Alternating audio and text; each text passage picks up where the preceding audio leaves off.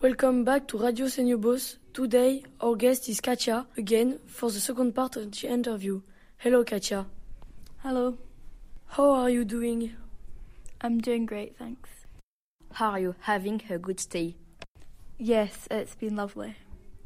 Are you feeling homesick? Not too bad, no. Have you made friends? Yes, yeah.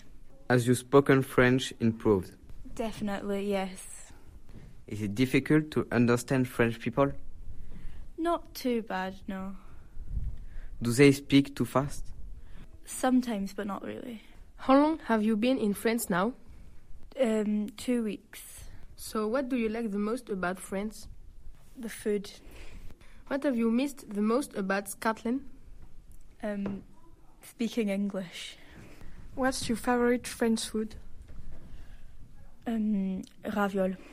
What are the Scottish specialties? Haggis and iron brew. Haggis is, I believe, um, she- lots of different parts of the sheep m- inside the stomach of a sheep. It sounds disgusting, but and it's very it's di- with different spices, but it's lovely. And iron brew is a bright orange fizzy drink that uh, and you can't explain what it tastes like. Uh, do you like the French school system? Yes, it's, it's confusing, but yeah.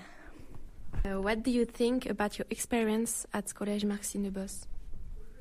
Um, very good. Uh, the people are lovely, and so are the teachers. Uh, what are the biggest differences you see between school here and in Scotland? Um, in Scotland, we have a set timetable and start and finish at the same time every day. Um, whereas here, it's at different times, and um, we only have forty minutes for lunch. Whereas here, we have two hours.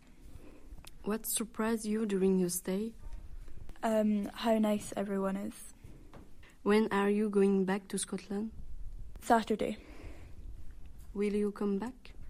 Probably not to school, but to France. Yeah. Well, thanks a lot for answering our questions. It was very nice talking to you. Have a good journey home. Bye. Bye. Hi.